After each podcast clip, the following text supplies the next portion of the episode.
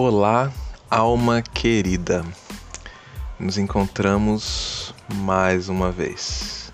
Eu me sentindo como um autêntico viajante no futuro. Pilotando aqui, a partir do dia 26 de junho, os encontros que acontecerão durante toda a semana 63 do podcast Acordei Inspirado. Eu sou Guilherme Frankel e este é o último episódio da semana, o episódio de número 35.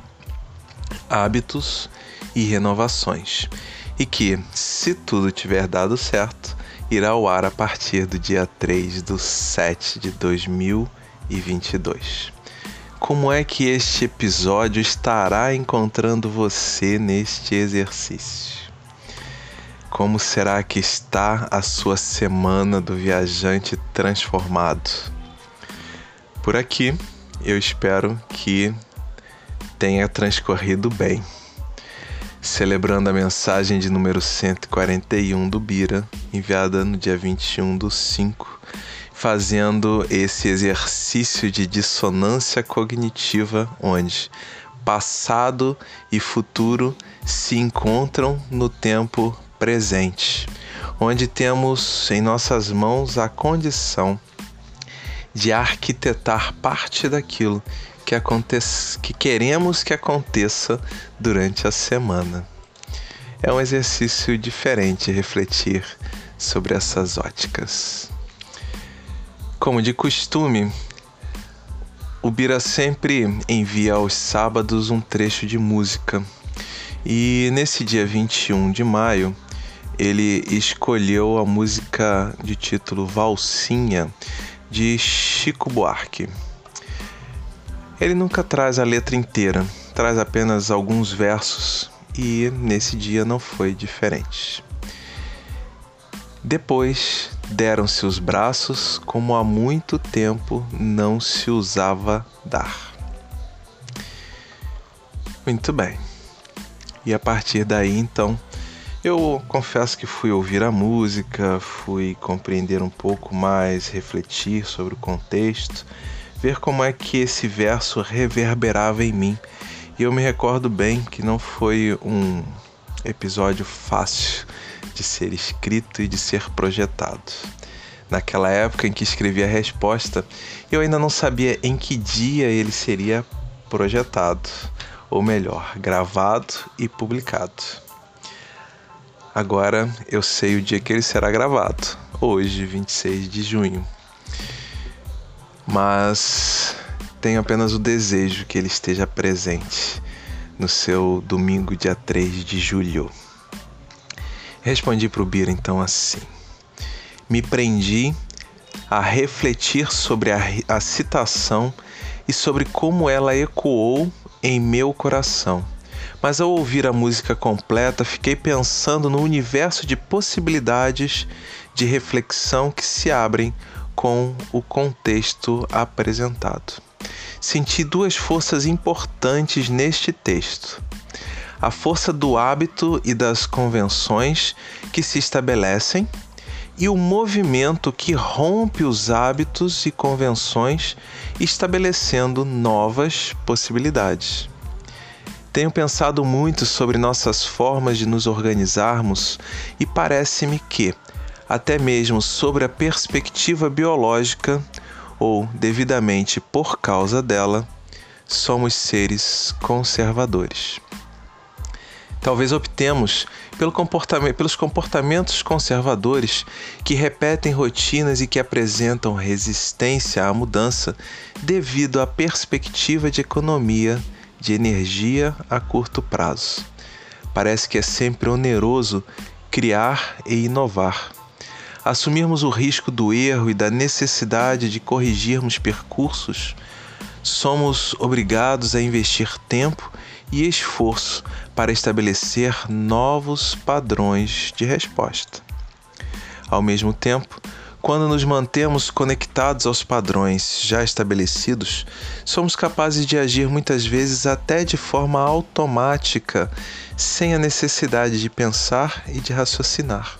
Assim, ganhamos condições de tocar a vida priorizando outros assuntos com maior tranquilidade. Por vezes, somos defrontados com a necessidade de mudança.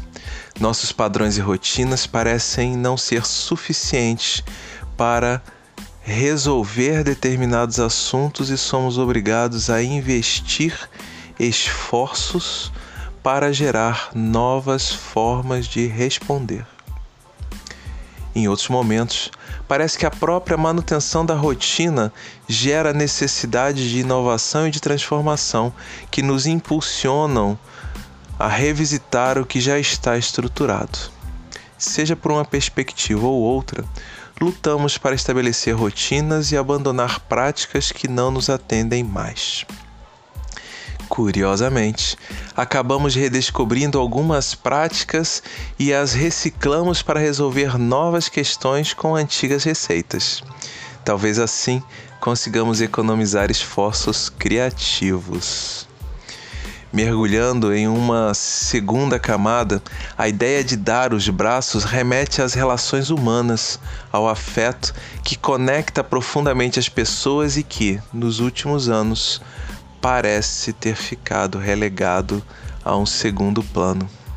Me parece que, de alguma forma, objetificamos pessoas e relações para gerarmos fluidez em nossas vidas e resolvermos alguns dilemas importantes. O escritor Zygmunt Bauman nos fala um pouco sobre este olhar quando apresenta conce os conceitos como o de modernidade líquida e o de amor líquido. Mas, como toda solução humana, o afastamento das pessoas e a objetificação das relações também para resolver, acho que eu matei algum pedaço do texto aqui. Mas, como toda solução humana, o afastamento das pessoas e a objetificação das relações para resolver algumas questões da sociedade trouxe desafios que estão nos remetendo a buscar antigas práticas de reconhecimento das pessoas e de valorização das relações que estabelecemos com elas. Parece que o afeto é um ponto de grande importância no aspecto relacional e estamos, depois de algum tempo, nos conscientizando disso. Bem, não sei você, mas eu tenho lutado ardentemente para resgatar o afeto nas minhas relações, para que minhas relações sejam menos objetificadas e mais vividas com a fragilidade e com humanidade. E você, como tem seguido nesses seus movimentos de rompimento de hábitos e resgate de outros hábitos? Te convido a seguir o nosso perfil do Instagram, o acordei.inspirado, e a ouvir os demais episódios desta semana, que, a meu ver, foram bastante ricos e intensos.